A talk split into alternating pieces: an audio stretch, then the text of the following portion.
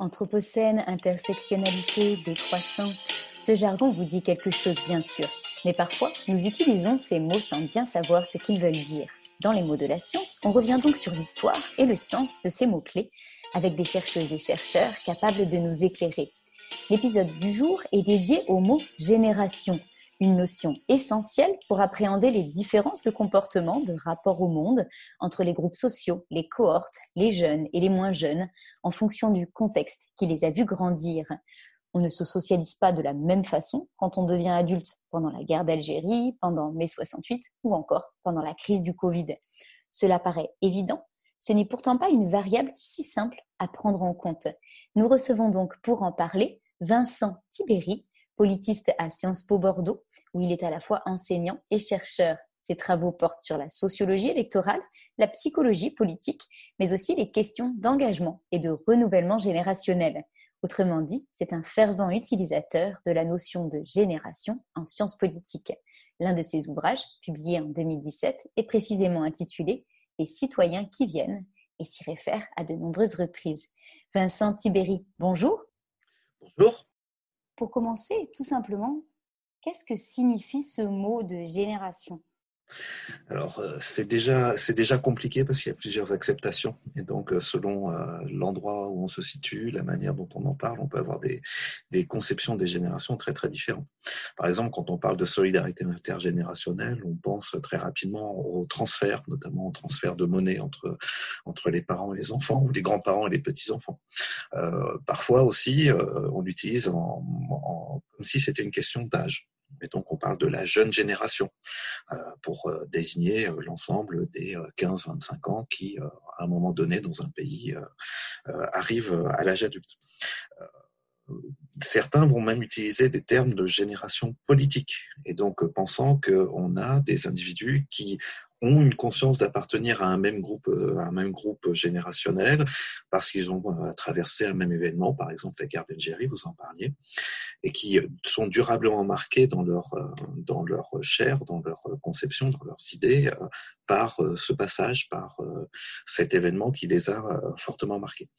Moi, quand j'utilise le terme génération, je l'utilise un peu indifféremment avec le terme cohorte. Et les cohortes, c'est en fait des individus nés au même moment et qui n'ont pas forcément conscience que être à un même moment, ça aboutit à des résultats similaires, ça va les différencier de ceux qui viennent avant ou de ceux qui viennent après. Et en fait, on se rend compte quand on travaille en analyse cohortale, donc euh, en en comparant des individus nés à des, moments différents dans le temps, que en fait, eh bien, les destins ne sont pas forcément les mêmes. Euh, Louis Chauvel parlait à un moment de destin de génération. En fait, il parlait des destins des cohortes avec cette idée que selon que vous étiez né euh, pendant le baby boom ou vous étiez né après le baby boom, vous n'aviez pas les mêmes chances d'accéder à des emplois de cadre, vous n'aviez pas les mêmes chances d'avoir euh, la même carrière et les mêmes possibilités de réussite dans la vie. Voilà. En, en sciences politiques, qui est votre domaine de recherche, euh, ça veut dire que l'on regarde quoi spécifiquement, quoi de différent avec ceux qui ne s'intéressent pas à la notion de cohorte, de génération? Alors déjà, ce qui, est, ce qui est assez intéressant en sciences politiques, mais comme dans beaucoup d'autres sciences, et puis aussi dans la vie au quotidien, c'est que très rarement on raisonne en termes d'année de naissance. C'est-à-dire qu'on se définit nous-mêmes plutôt en termes d'âge. On va dire qu'on a 25 ans, qu'on est jeune, qu'on est vieux, qu'on est entre deux âges, qu'on est quarantenaire ou autre. Mais euh, très rare. Et, derrière, on, on, on, raisonne très souvent en termes d'effet d'âge. C'est-à-dire que par exemple, on considère que la jeunesse, ça passe. Et donc, euh, quelque part, euh, les, les, sociologues de la jeunesse travaillent beaucoup sur les questions de déviance, par exemple. Et eh ben, on va considérer que cette déviance, elle va passer.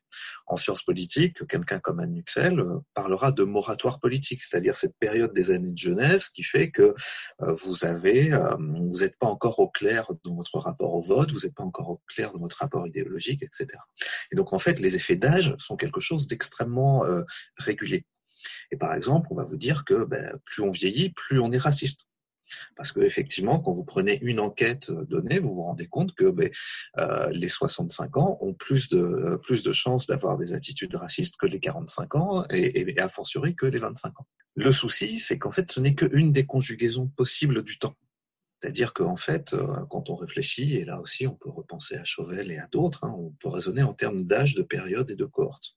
Et les cohortes, c'est en fait euh, essayer de regarder comment des individus nés dans les années 70 évoluent euh, différemment de leurs homologues qui sont nés dans les années 50 ou qui sont nés dans les années 90. Et ça permet notamment du coup de faire émerger des conceptions, des rapports politiques, des idéologies différentes, et puis se rendre compte que derrière des questions d'âge qu'on penserait être transitoire, en fait, on assiste à des vrais changements de rapport à la politique. Est-ce que vous voulez bien illustrer euh, ces, explications qui sont limpides avec des exemples concrets de effectivement de conception du monde en France. Euh, vous avez écrit un, papier sur le, racisme ou la, vision du racisme. Le titre de ce papier est Face au racisme, le renouvellement générationnel. Donc on est au cœur du sujet qui est le nôtre aujourd'hui de génération. Vous voulez bien nous en dire un mot pour expliciter encore un peu plus tout ça? Tout à fait. Euh, alors, en fait, ce, travail est basé sur euh, euh, un baromètre, c'est-à-dire le baromètre de la Commission nationale consultative des droits de l'homme, hein, qui nous permet de mesurer les attitudes racistes, xénophobes, antisémites dans le temps. Et c'est assez intéressant dès lors qu'on mesure dans le temps, c'est-à-dire qu'on travaille sur euh, plusieurs années, en l'occurrence euh, désormais euh, pas loin d'une trentaine d'années. on peut comme ça mesurer comment les, les, les, Français évoluent sur ces questions et puis on peut voir effectivement si, ce qui se cache derrière les dynamiques des opinions racistes ou xénophobes. Déjà, alors même que c'est contre-intuitif, hein, les gens pensent qu'avec la montée du Front National, on a plus de racisme. En fait, c'est pas le cas. C'est pas le cas. Euh, en fait, euh, les, les, Français étaient plus racistes dans les années 80 et a fortiori dans les années 60 qu'ils ne le sont aujourd'hui.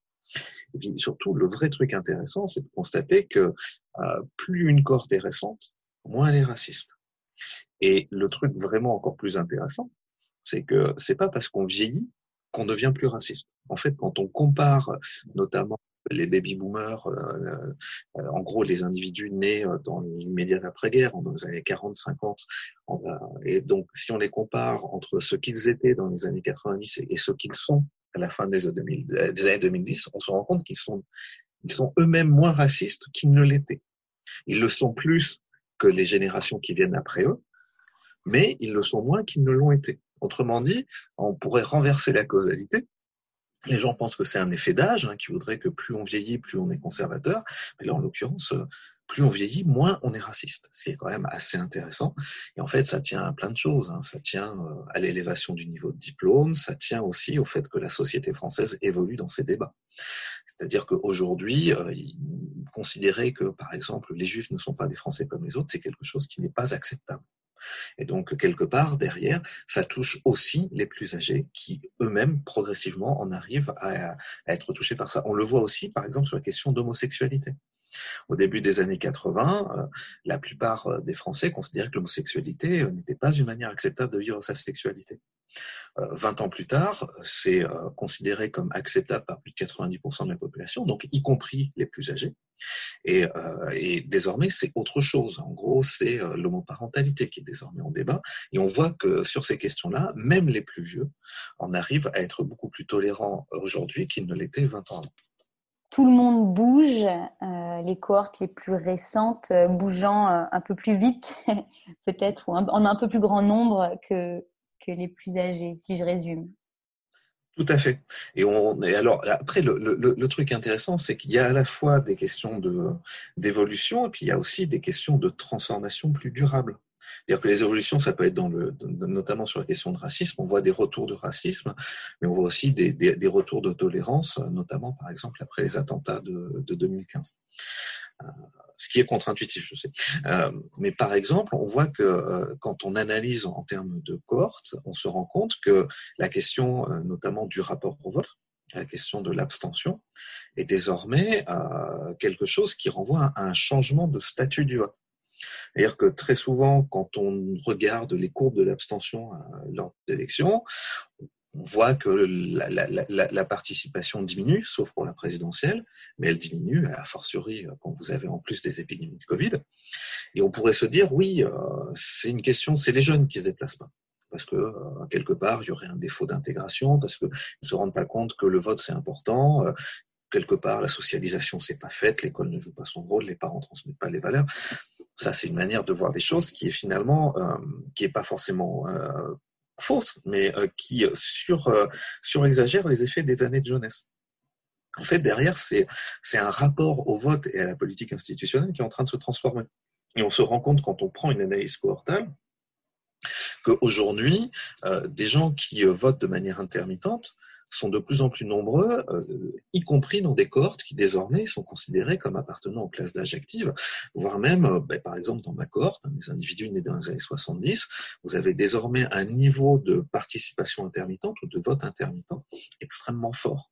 Et on peut plus dire que c'est une question de jeunesse je serais ravi de considérer que, quand on a 40 ans, on est jeune, euh, mais c'est un petit peu triché, c'est pas vrai en termes de théorie des âges, ce n'est pas vrai. On est désormais, euh, on est désormais euh, parents, on est désormais euh, citoyens actifs, etc.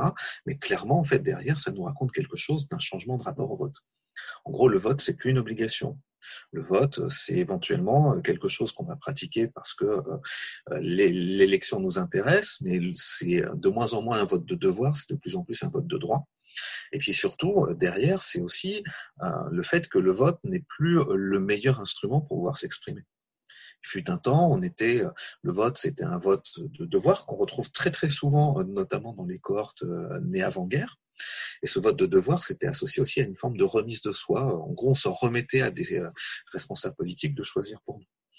Euh, dans, la dans les générations post-baby boom, euh, euh, il y a désormais une distance à l'égard des responsables politiques, et cette distance, elle se matérialise par le fait qu'on vote quand on considère qu'il y a de l'enjeu, et puis sinon, on va utiliser d'autres modes d'action qui nous permettent beaucoup plus facilement de nous exprimer, parce que quelque part, le vote Certes, vous vous exprimez, vous avez une voix, mais cette voix ne vous appartient plus dès lors que vous avez mis votre bulletin dans l'urne. Mais aujourd'hui, il est tout à fait possible de participer autrement, à travers les réseaux sociaux, à travers les pétitions, à travers les manifestations. Et de ce point de vue-là, ce que vous souhaitez exprimer est beaucoup plus euh, prégnant, beaucoup plus pertinent. Et en gros, vous avez, on vous pique pas votre vote.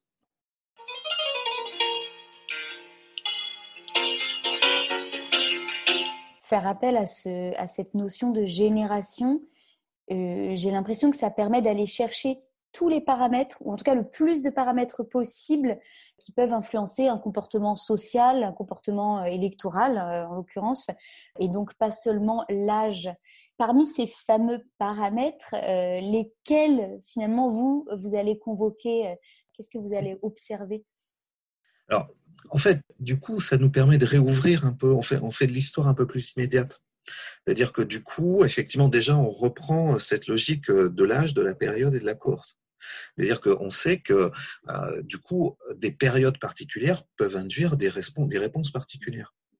Euh, par exemple, hein, si on revient à la question du, racisme, on voit que euh, en 2005, il y a eu une baisse considérable de la tolérance dans toutes les cohortes. Et là, c'est un effet euh, très, clairement un effet de période autour de, des réactions aux émeutes de banlieue et des récits qui ont été faits comme étant éventuellement des émeutes d'origine euh, musulmane, d'origine, euh, enfin des émeutes de la diversité. Donc ça aboutit à une vraie crispation. Et là, ça touche tout le monde. Vous avez des effets d'âge, oui, bien sûr, parce que derrière les effets d'âge, vous avez aussi ce qu'on appelle des effets de carrière. C'est-à-dire que quand vous êtes, vous quittez le domicile parental, eh il y a des choses qui se passent. Hein, quand vous, euh, euh, quand vous rentrez sur le marché du travail, il y a des choses qui se passent. Quand les enfants arrivent, il y a des choses qui se passent. Quand vous partez à la retraite, on sait qu'il y a des choses qui se passent, notamment en termes de, de réseaux sociaux, en termes de capacité, euh, réseaux sociaux au sens classique du terme. Hein. C'est-à-dire vraiment les, gens avec qui vous discutez.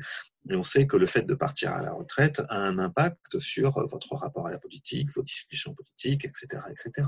Donc, les questions d'âge au niveau d'un individu sont extrêmement importantes. Et puis derrière, les questions de génération, les questions de cohorte, ça nous permet également de rendre compte de ce que c'est que l'histoire euh, politique. Notamment, on parle beaucoup, des boomers. Et alors, ce qui est intéressant, et ce que je veux montrer un peu dans les citoyens qui viennent, c'est que les boomers, par exemple, sont euh, ces cohortes nées dans les années 40-50, sont arrivées à l'âge adulte dans les années 60-70. Et dès euh, ce moment-là, elles se caractérisent par un niveau d'intérêt extrêmement fort Ce qui fait que non seulement c'est des citoyens critiques, c'est des citoyens qui se sont mobilisés, euh, c'est des citoyens qui votent, c'est des citoyens qui manifestent. Et donc en, cela, ils sont très différents de leurs parents et de leurs grands-parents qui, eux, étaient dans un rapport beaucoup plus euh, déférent et, et, clairement avaient, un vrai, euh, avaient une vraie désapprobation à l'égard de la manifestation ou autre. Et donc vous voyez quelque part, cet effet de génération, il est dû d'abord au départ au fait que dans les années 60-70 en France, vous avez mai 68, vous avez des mouvements sociaux qui émergent, vous avez des questions extrêmement importantes autour de l'écologie, du féminisme et des inégalités sociales. Eh cet effet de jeunesse-là va se maintenir jusqu'à encore aujourd'hui. C'est-à-dire que qui sont les générations euh, qu'on entend dans les urnes le plus Qui sont les générations qui pèsent le plus dans les urnes eh C'est toujours ces baby-boomers. Et, euh, et, de fait, du coup, on peut se poser une vraie question. Parce que ces baby boomers sont désormais non seulement une minorité démographique, hein, les post-baby boomers, ceux qui viennent après, sont désormais 59% de la population, mais non seulement c'est une minorité démographique, mais en plus, désormais, pour un certain nombre d'entre eux, et pour la plupart d'entre eux, ils sont arrivés à la retraite. donc, quelque part, est-ce qu'il est logique, normal, que euh, ces cohortes pèsent autant dans les urnes? C'est un vrai enjeu démocratique, quelque part que j'avais fait, j'avais fait un calcul euh, qui montrait que, en gros, euh, les baby boomers pesaient 1,2 fois plus dans les urnes que dans la population. Quand euh, notamment les cohortes nées dans les années 80 pèsent 0,6 fois, 0,6 fois leur poids dans les urnes par rapport à la population. Et là, on peut se poser des questions, notamment par exemple sur les questions d'environnement, par exemple sur les questions de rapport hommes-femmes, par exemple sur les questions d'inégalité ou de redistribution. Et enfin, il faut bien bien avoir en tête que ces questions d'âge, période et de génération n'excluent pas les autres logiques de réflexion. C'est-à-dire qu'il ne faut pas oublier effectivement qu'il faut intégrer les questions de genre, il faut intégrer les questions euh, d'inégalité sociale, de niveau de diplôme, etc. Et de ce point de vue, si on réfléchit, ces questions d'inégalité de génération, on les retrouve aussi. On retrouve aussi des questions d'inégalité de, entre les sexes et les générations. Hein, je pense notamment à Anya Durovic, qui est une doctorante, enfin désormais une jeune docteure de Sciences Po à Paris, qui a travaillé sur la participation et notamment sur la participation des générations de femmes par rapport aux générations d'hommes. Et très clairement, des choses importantes évoluent. On sent qu'il y a quelque chose là qui enrichit euh, les sciences politiques. Est-ce que le politique, l'action publique, s'en empare en fait correctement en tout cas de cette notion de génération hein, dans, son, dans sa manière d'aborder les problèmes. Hélas, hélas non, ça fait pas, ça fait pas vraiment partie de, euh, du prêt-à-penser euh, des acteurs politiques. Euh, c'est assez troublant d'ailleurs de ce point de vue-là, parce que en gros, par exemple, ils ont du mal à comprendre que les ouvriers ne sont plus les mêmes selon qu'ils sont nés dans les années 80, dans les années 60 ou dans les années 2000 alors même que leur, euh, alors que leur, euh, leur rapport à la politique, leur rapport au monde ouvrier est lui-même très très différent. En gros, vous voyez, il y a une forme de présentisme qui me laisse toujours songeur, hein, qui fait que, par exemple, on, considère que les électeurs, euh, les électeurs communistes sont passés au Front National, en se basant sur justement cette idée que tout ça viendrait des ouvriers. En gros, les ouvriers votaient communistes, désormais ils votent Front National. Et c'est complètement oublié qu'on ne parle pas des mêmes générations d'ouvriers. Florent Gougou l'a très bien montré. En gros, les générations d'ouvriers euh, qui ont grandi et qui sont devenus ouvriers euh, lors des Trente Glorieuses sont restés fidèles à la gauche. Les générations d'ouvriers qui votent Front National sont des générations du post-baby boom, qui euh, sont arrivés dans ce monde ouvrier à un moment où le chômage de masse était, était désormais un toujours là c'était pas quelque chose de nouveau, c'était toujours là. La question de la précarité était toujours là. Euh, la question euh, de la, la question des salaires et de la progression des salaires n'avait rien à voir avec ce qui s'était passé pendant les Trente Glorieuses. Et puis surtout, ils arrivent à un moment où la gauche, quelque part, et le discours de la gauche sur les ouvriers lui-même a beaucoup changé. Donc ça, c'est un premier point. Et puis quand vous reparlez de la question des acteurs politiques, ben, vous pouvez vous dire qu'en gros, ils pensent âge, ils pensent pas génération. Et donc, euh, ils pensent effectivement qu'il faut faire quelque chose pour les jeunes, en oubliant que justement, euh, il y a euh, ce que les sociologues des inégalités appellent des effets de scarification, qui font que, par exemple, quand vous arrivez sur un marché du travail dans un négatif, ça va vous poursuivre tout au long de votre, tout au long de votre vie. Et donc, euh, notamment sur les questions de précarité, notamment sur les questions de chômage, notamment sur les questions de progression de carrière, et donc d'accumulation patrimoniale qui vont avec.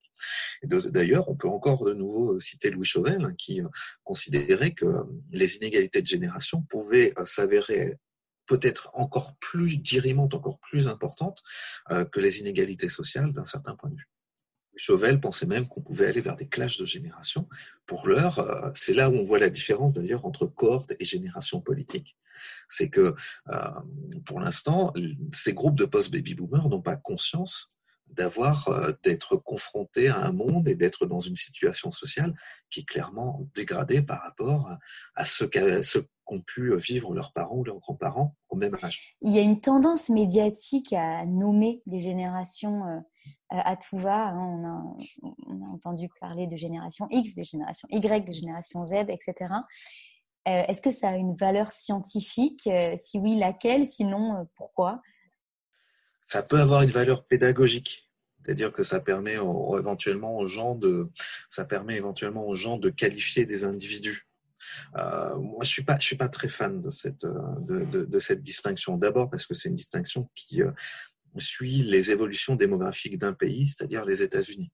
Vous avez euh, la Silent Generation, la Great Generation, les baby boomers, et puis ensuite les générations euh, X, Y, Z, etc. Et donc, en fait, derrière, on est sur une temporalité démographique et des évolutions sociales qui sont plutôt propres aux États-Unis plutôt qu'à la France. Ça, c'est un premier point. Ensuite, moi, je suis toujours ennuyé sur les bornes. Alors, c'est c'est, quelque chose qui euh, dépasse largement la question des, euh, la question des générations. On le retrouve aussi sur les questions d'âge. Hein. Jusqu'à quand est-on jeune, par exemple? Mais de la même façon, euh, moi, j'ai un souci à, à, nommer des générations et à considérer que les générations, c'est de telle date à telle date.